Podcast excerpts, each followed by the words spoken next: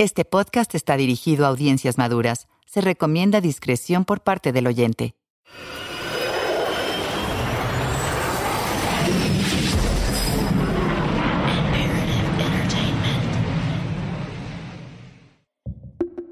Una nota rápida.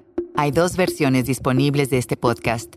Encontrarás una en español como La Nota Roja y en inglés como The Red Note. Si prefieres escuchar la versión en inglés, puedes hacerlo buscando The Red Note en la misma plataforma donde descargaste o escuchaste este episodio. El feminicidio en Juárez es una historia importante que nunca antes se había presentado de esta manera.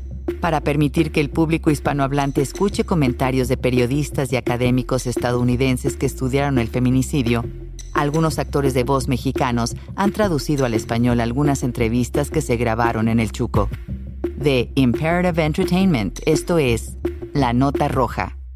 Comencemos. El arresto del destripador de Juárez, Abdel Latif Sharif Sharif, en el otoño de 1995, parecía ser la solución que la sociedad esperaba para traer justicia a los casos de asesinatos de mujeres.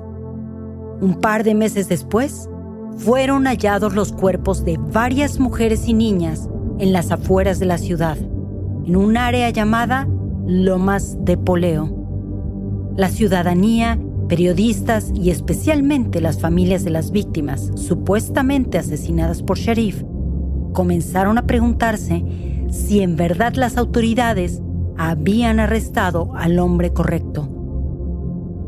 Durante sus 20 años de carrera política, Irene Blanco estuvo en diferentes puestos políticos, tanto de gobiernos locales como del gobierno federal de México. Fue también diputada por el estado de Quintana Roo, pero en el otoño de 1995, Blanco trabajaba como... En la presidencia municipal con Francisco Villarreal Torres, el presidente municipal, y yo era la directora de Relaciones Públicas. Con esa relación que teníamos a diario eh, vamos, se hizo una, una amistad con mucha confianza. Cuando detienen a, a Sharif, Villarreal era un hombre muy inteligente, con una capacidad de análisis y síntesis impresionante, de veras. Me dice, no, me dice, yo no la encuentro. O sea, como ayer no había nada fortuitamente lo encuentran y ya es el asesino de las mujeres. Nada, le están inventando historias, historias, historias, pero este, este hombre ya no le libera. Este, este va a cargar con, con los que hay y los que vengan. Bueno, pues ya pasa el, pasa el tiempo. El, el señor Villarreal se enferma, entonces me habla me habla de París y me dice, oye, ¿cómo van las cosas? Digo, pues, pues peor, cada vez está peor. Bueno, dice, y, este hombre, el Sharif, tiene quien lo defienda, tiene quien... Pues, como no trae dinero, pues está difícil que, que alguien lo, lo, quiera defender, ¿verdad? ¿No? Lo van a hacer, papi. Y dice, ¿sabes cuál va a ser lo más terrible? Sí, le dije, sí sé cuál va a ser lo más terrible que nadie se está fijando las mujeres muertas, en las muchachitas muertas. No, digo, hay que, hay que hacer algo ahí. Entonces un día estaba con que tenía mucho frío y, y el que le ayudaba ahí en la casa era, pues era un mozo de toda la vida. Entonces me dijo, dile a Félix que me traiga unos guantes, tengo mucho frío. Le dije a Félix, y Félix va y le unos guantes para unos guantes grandotos. ¿No? Pues cuando ya está, yo creo que fue ese día que, que murió, me dijo, te quiero encargar algo, pero quiero que me lo cumplas. Si no, no me vas a decir que sí y luego no me lo cumples pues dígame qué es primero yo le digo si se lo cumplo, ¿no?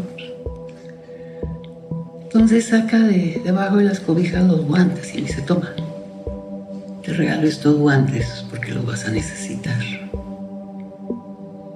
¿Para qué? Dice, para que le des de chingazos a la injusticia y a la impunidad. Tienes que ver por esas mujeres y tienes que ver por la inocencia de este. Si es inocente y si es culpable, ok, pero que lo culpen con lo que haya hecho, no con todo lo que se les ocurra. Acuérdate que ahí están esas, esas mujeres. Y ese día murió ese hombre porque esto fue como a la mediodía y él murió ya tarde noche. Me quedé con tantas cosas.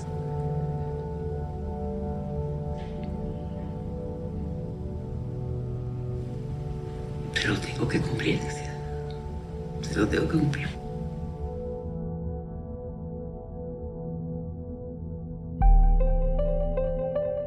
Este es el episodio 3 de La Nota Roja, La Mano Invisible.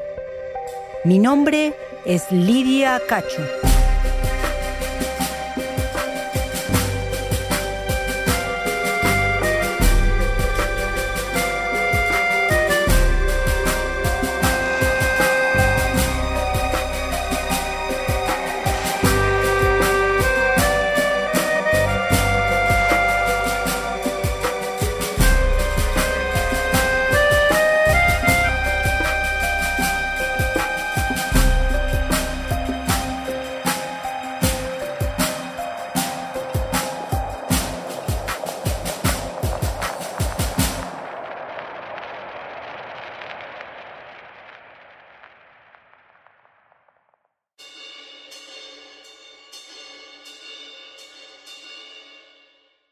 Afford Anything talks about how to avoid common pitfalls, how to refine your mental models, and how to think about how to think. Paula, while certainly you can mess up on a million dollars a year, it is far less likely than it is on $30,000 a year. Right. I would meet wonderful people that were struggling with a budget that was super tight. It was 100% you need to make more money. Make smarter choices and build a better life. Afford anything, wherever you listen.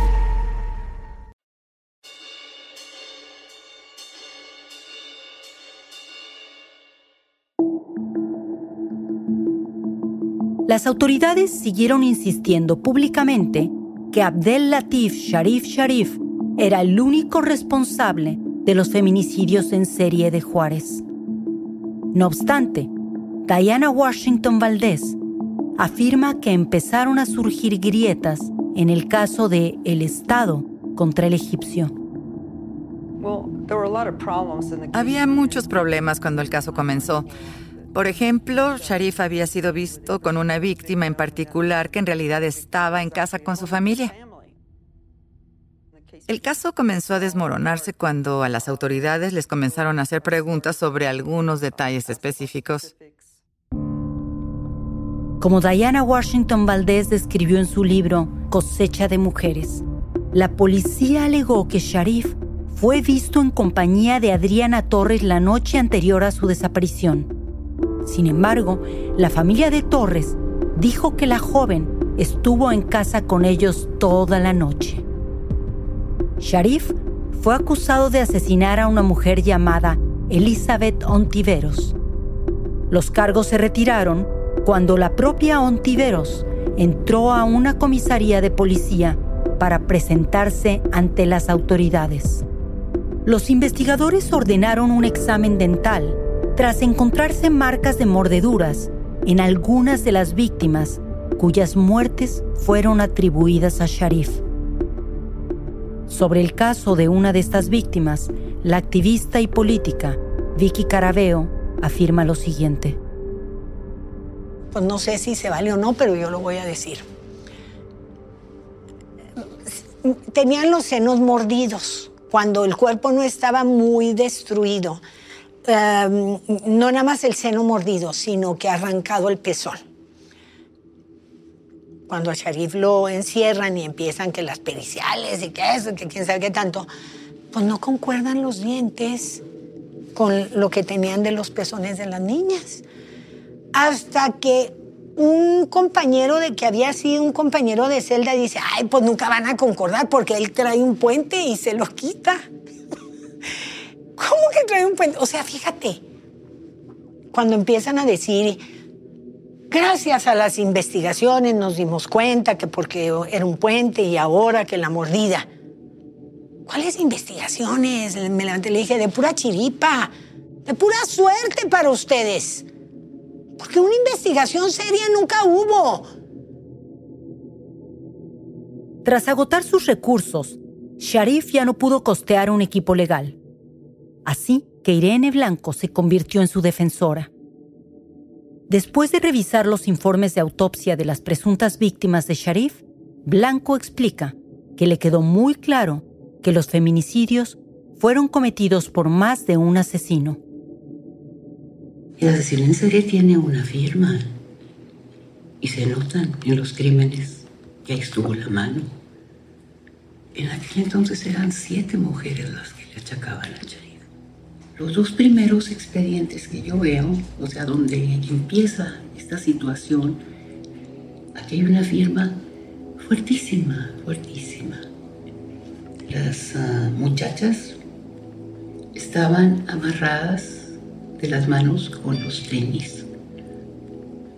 El cuerpo estaba boca abajo y los zapatos estaban a la altura de los pies, los zapatos, boca abajo, morenas, de pelo largo, oscuro, jovencitas, y una cortada, o sea, una herida punzo cortante en el área de los glúteos, una B los análisis forenses posteriores mostraron que estas marcas, que se asemejaban a tatuajes, habían sido hechas con un cuchillo especial. Este tipo de mutilación es una característica común en los homicidios por motivo de género. Los otros, por aquí y por allá, o sea, nadie tenía una huella que identificara ahí está así, ok, estas tenemos que buscar quién fue.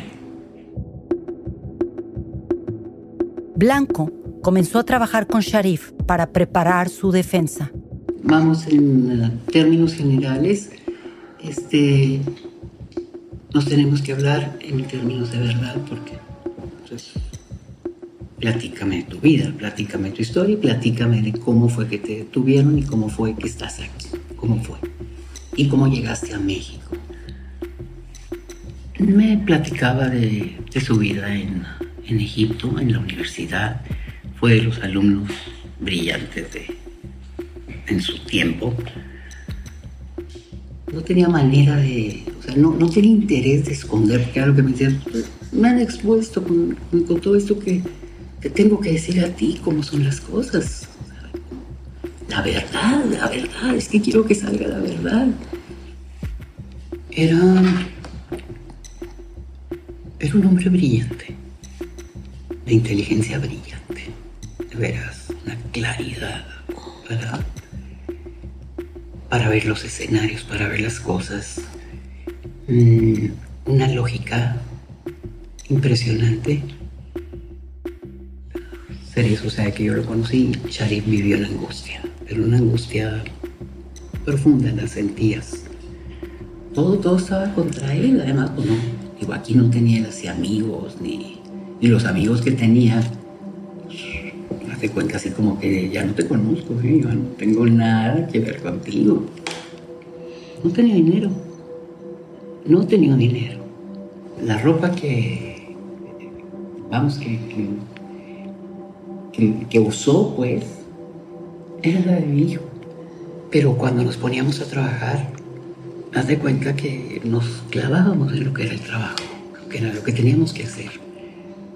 Y se pasaba mucho tiempo en estar escribiendo, viendo su expediente y en haciendo, te digo, yo se lo dejaba como en tarea, incluso para tenerlo entretenido que se metiera en lo de él. Blanco menciona que las acusaciones por violencia sexual contra Sharif en los Estados Unidos no la disuadieron de tomar el caso del egipcio. Yo vi, yo vi las acusaciones en la, el, el expediente de Estados Unidos. Y vamos, no fueron de maltrato, de fueron verbales, fueron, era, creo que era la ex esposa, algo así. Entonces, como que yo lo comparé a lo mejor, un acoso con un crimen brutal. Si eso fue cuando él tenía 15 años y era acosador o qué sé yo, y esto fue creciendo, creciendo. No, era la expareja, pleito, tú puedes decir, no, este aquí empezó y fue a terminar en esto. De estar viendo que él era, que, no era culpable y que las muertes seguían. O sea, era más, era más fuerte para mí que decirle, oye, con permiso, pero yo con un acosador, no, yo no trato. Ni me pasó por la cabeza, te lo digo con toda la sinceridad. Pero la decisión de tomar la defensa de Sharif también llegó con una advertencia. Washington Valdés escribe que poco tiempo después de aceptar representar al egipcio, el gobernador de Chihuahua, Francisco Barrio, hizo una visita a la oficina de Blanco para darle algunos consejos. Aquí hay una mafia poderosa, le dijo el gobernador, con la que no se debe interferir yo veía en aquel entonces y lo fui reafirmando en el camino. O sea, y ahorita te digo lo mismo que, que yo pensaba. O sea, aquí ya no, aquí ya se entró en un callejón muy, muy peligroso. Estamos pisando terrenos muy, muy, muy, muy delicados, muy fuertes. Desde el inicio de los feminicidios, en 1993, se encontraron docenas de cuerpos de mujeres en las afueras de Juárez. A principios de la década de 1990, Vicky Carabeo comenzó a organizar grupos de rastreo para buscar los restos de mujeres jóvenes desaparecidas en el desierto. Entonces les dije, como no hace nada la autoridad, ¿qué les parece si nos juntamos a las 5 de la mañana ya sabíamos que a las niñas cuando las mataban, las enterraban pero de una manera medio superficial para que con los aires o algo de movimiento de la arena se empezara a descubrir algo de su cuerpo para que dieran con ella. Y entonces entramos a lo que era el desierto. Y ahí vamos como, ¿qué te dije? Como 30, 35 personas. Todo el mundo coge una botella de agua y nos vamos a dividir en dos grupos. Un grupo parte para acá y un grupo aquí. El grupo mío se viene acá arriba y estamos viendo y vemos una casita ahí abajito. Una casa nada más, una. No era ni de cuatro por cuatro, era más chiquita, con dos ventanas enfrente, una puerta y otra puerta atrás. Y lo una cerca. Abro la puerta y entramos y había unos como charquitos de sangre. Y vemos una madera recargada en la pared. Mira, en la parte de arriba era la Sierra de Juárez, eran montañas. Esta es la montaña que se alza por encima de la ciudad, famosa por la leyenda que tiene pintado en blanco La Biblia es la verdad. Y lo había cuerpos en diferentes posiciones, con los ojos rasgados, pelo corto, fleco, la boca, la descripción, cinco niñas enfrente, cinco atrás, totalmente desnudas marcado su cuerpo, su, su busto, su zona pública, todo. Totalmente desnudas, pero muy bien, muy bien marcado. Y en cada una había un escenario un poco diferente. Y entonces había signos nazis, lobos aullando, piedras y yucas. Y eran diez. En ese entonces eran 10 las que traíamos. Y lo más curioso es que lo que nosotros vimos atrás del cuartito estaban amarradas, medias, por todo el alambre de púa. Puras medias así amarradas, así, como que nudo, un que otro calzón, un que otro brasier. Pero lo más impresionante era una bola de pelo, como de este tamaño, estaba así puesta Por supuesto, nosotros no quisimos tentar nada de eso porque esas sí son evidencias, pues se tienen que. No llevamos nada. Llegamos a la, a la, a la subprocuraduría, viene la gente del Ministerio Público, sale, está la prensa, esto y lo otro. Le digo a un reportero que era amigo mío, le digo, ¿me tomas una foto de la madera? De cerca, por lo menos de un lado. Sí, como no, licenciada. Carabeo entregó la tabla al subprocurador, quien prometió mandarla a analizar. Al día siguiente se tardaron tres días para juntarse a hacer la declaración que habían ido a la casa que había denunciado la señora Vicky Carabeo y que era sangre de paloma. Y como era de palomas, no era de humanos, tiraron la casita, tiraron todo, no dejaron ni un ladrillo. Pero cuando ella regresó a la oficina del subprocurador para comprobar los avances del análisis, la tabla no estaba por ningún lado. Los oficiales negaron haberla tenido alguna vez. ¿Dónde quedó? Nadie sabe, nadie supo. Gracias a Dios yo tengo la foto.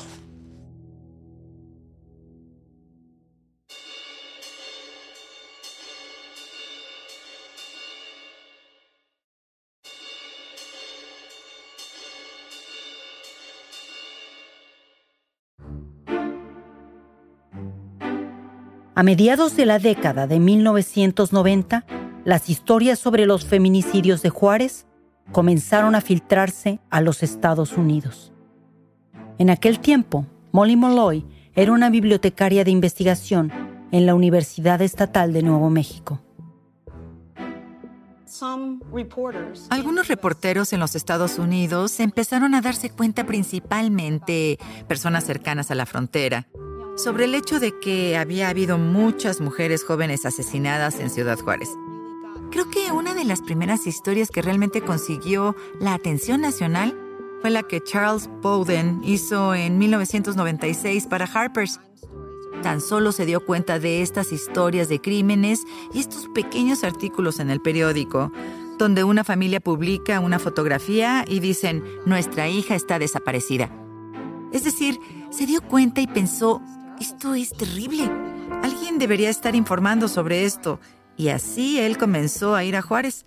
Pero su principal objetivo en ese momento no era decir, miren esto, gente, gente mal, asesinos en serie que cazan mujeres, sino más bien que las condiciones económicas de la ciudad estaban propiciando un lugar muy peligroso para mucha gente y las mujeres jóvenes eran algunas de las más vulnerables y muchas de ellas terminaron siendo asesinadas quería señalar el verdadero costo humano de ello.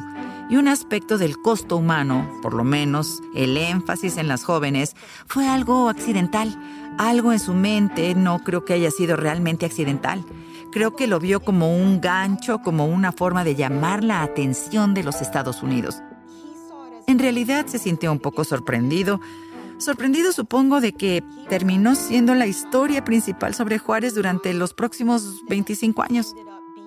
En algún momento a finales de los 90, principios del 2000, las historias recibieron cada vez más atención fuera de Juárez.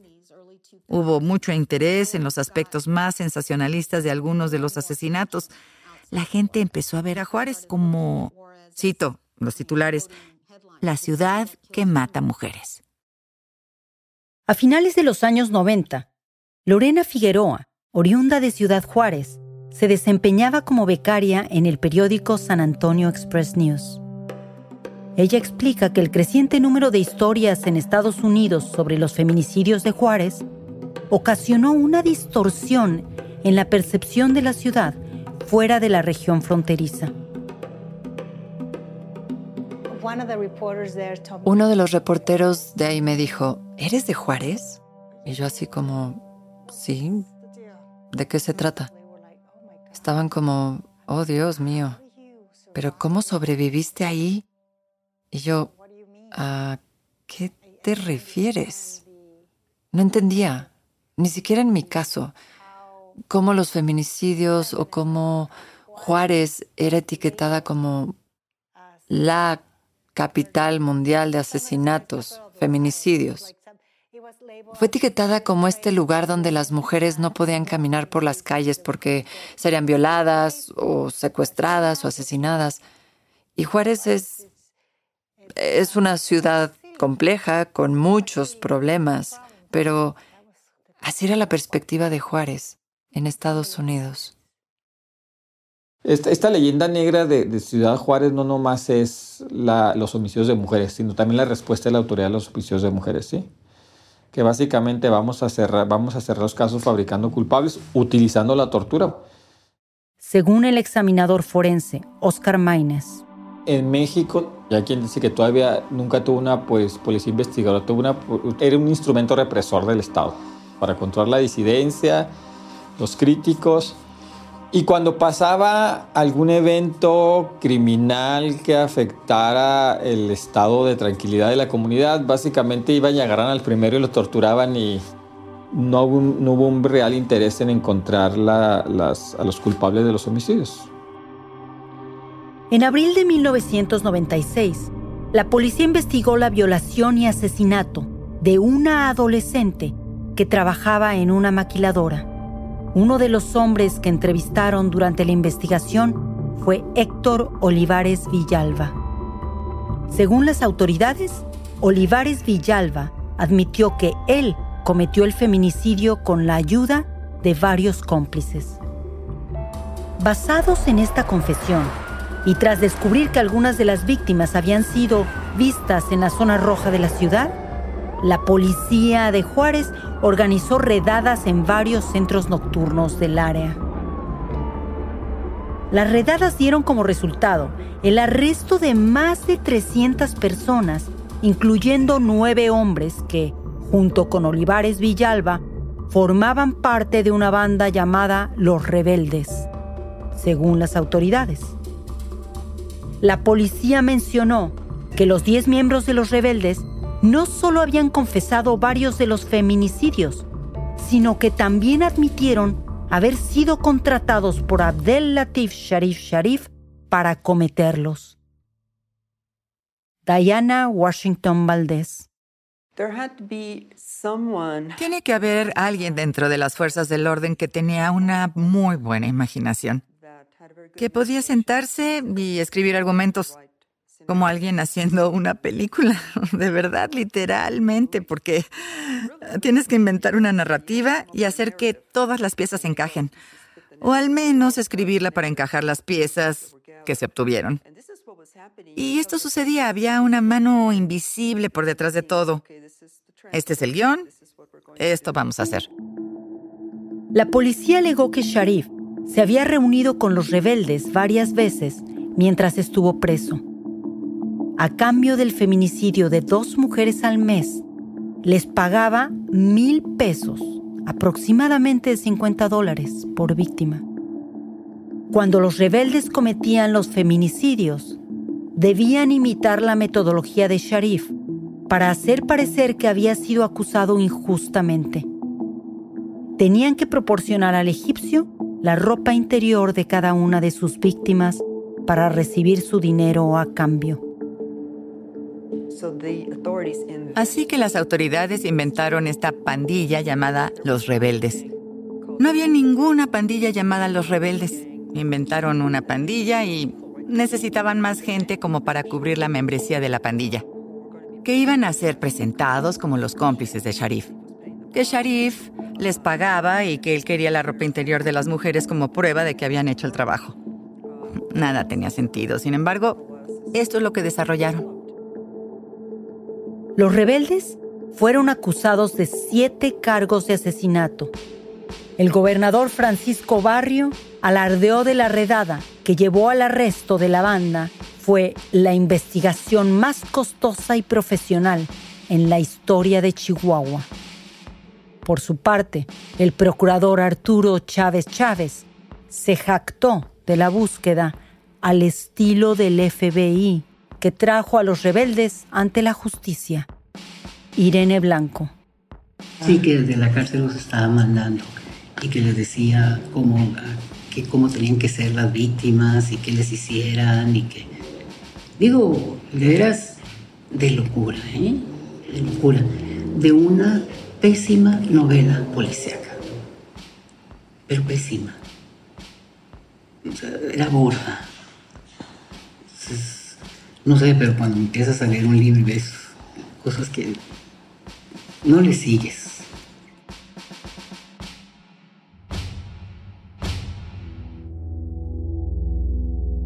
Los rebeldes convocaron su propia rueda de prensa.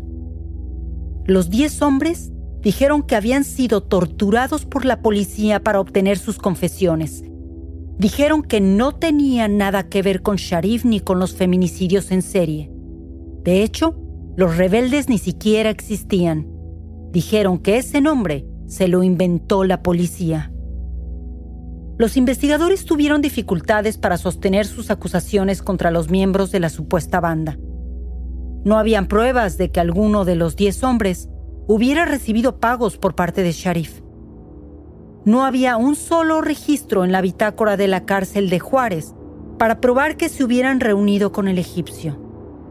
E incluso, si se hubieran reunido, el manejo del idioma español de Sharif era muy básico en el mejor de los casos y los rebeldes hablaban poco inglés.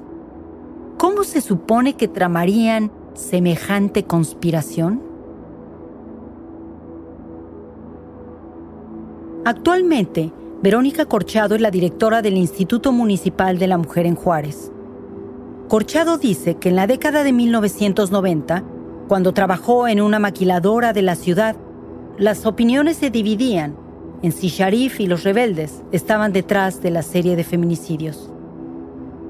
Todo se polarizó, que había madres que sí pensaban que sí, que también había organizaciones que eran que, acompañaban a estas madres y también pensaban que sí, había organizaciones que definitivamente sostuvieron que eran chivos expiatorios y, y yo creo, digo, no sé, este, creo que podrían haber sido culpables tranquilamente, podrían ser, haber sido inocentes tranquilamente.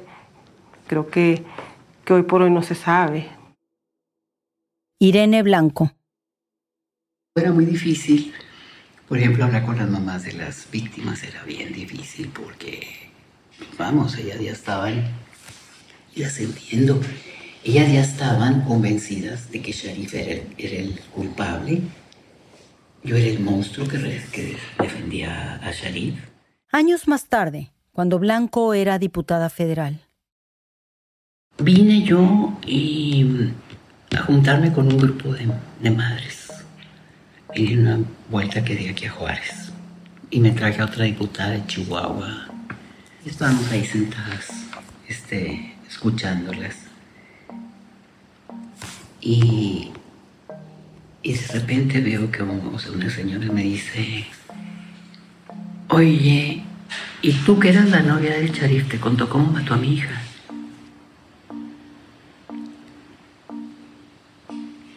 No le contesté. Digo, ¿qué le contestas? Yo no, yo iba a entablar un, un pleito, un diálogo, un reclamo con ella. Pero se siente muy feo. En este complejo escenario de feminicidios, tortura e impunidad, las madres de las víctimas se convirtieron en las voces de la razón. Ayudaron a periodistas de todo México a entretejer la verdad detrás de las declaraciones contradictorias de las autoridades. Las que obligaron a reporteras como yo a realizar las preguntas correctas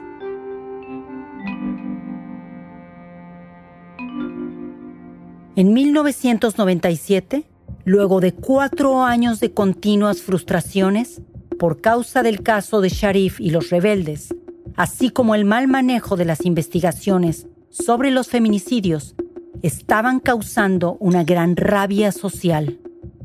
Si en aquel momento hubo algo en que todos en Juárez coincidían, era en la completa desconfianza en lo que las autoridades decían.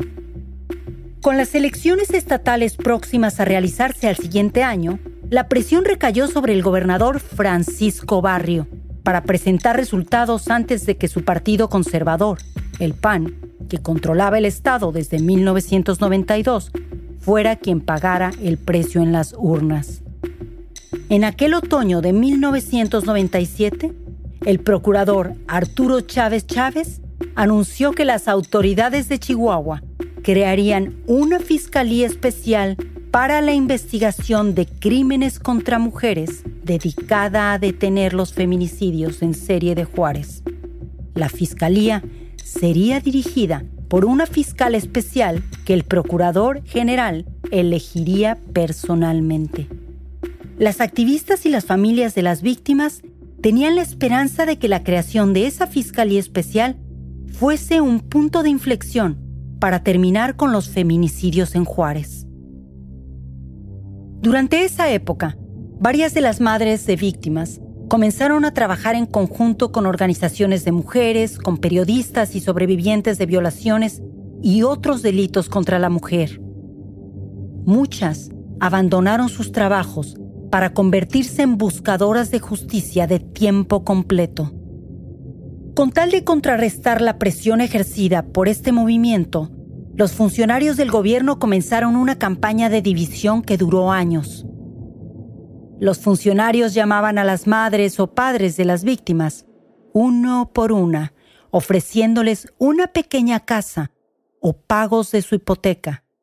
Varios estaban hundidos en la pobreza, así que era una oferta difícil de rechazar. Cuando otras reporteras y yo preguntamos sobre estos pagos, el procurador dijo que eran una especie de reparación de daños para las familias que perdieron a sus hijas. La hija de José Luis Castillo, Esmeralda, desapareció en el año 2009.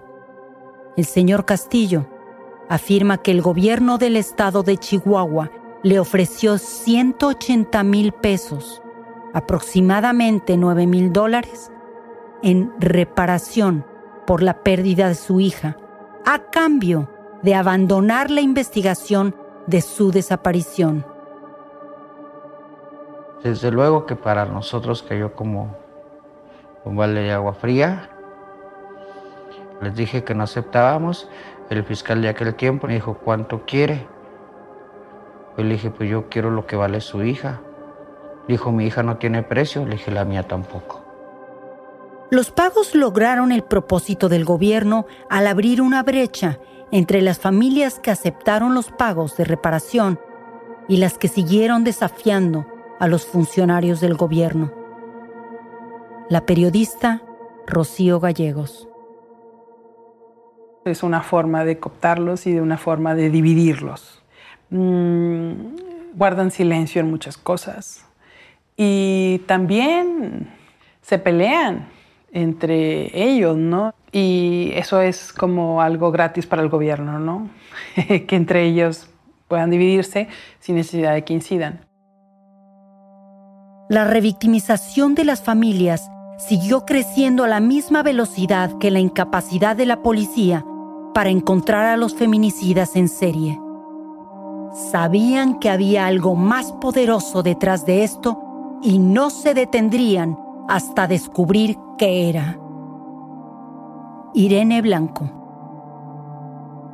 Si hubo un grave delito y hay ese delito terrible del feminicidio, está el otro delito del abuso a las madres de las víctimas. El, em, el abuso, el embuste, el prometerles, el ofrecerles por su condición, por su condición porque es hasta denigrante, ofensivo. No me entretengas, dame justicia y luego ya me das todo lo que quieras, pero primero dame justicia. Pero entonces no te puedo dar justicia y te doy espejitos. Para que te entretengas.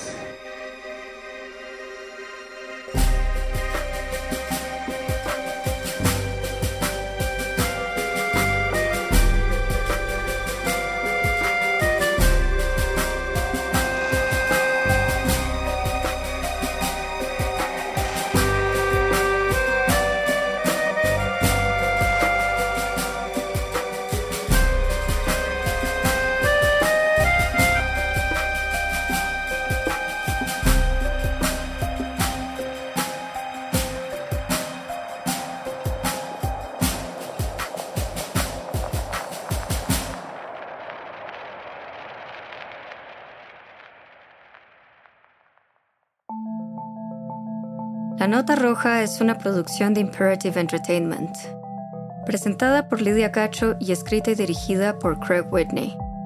Los productores ejecutivos son Jason Hoke y Lidia Cacho. Yo, como productora principal, Estefanía Bonilla Hernández y como productores Laura Caulfield, Will Wallace y Craig Whitney.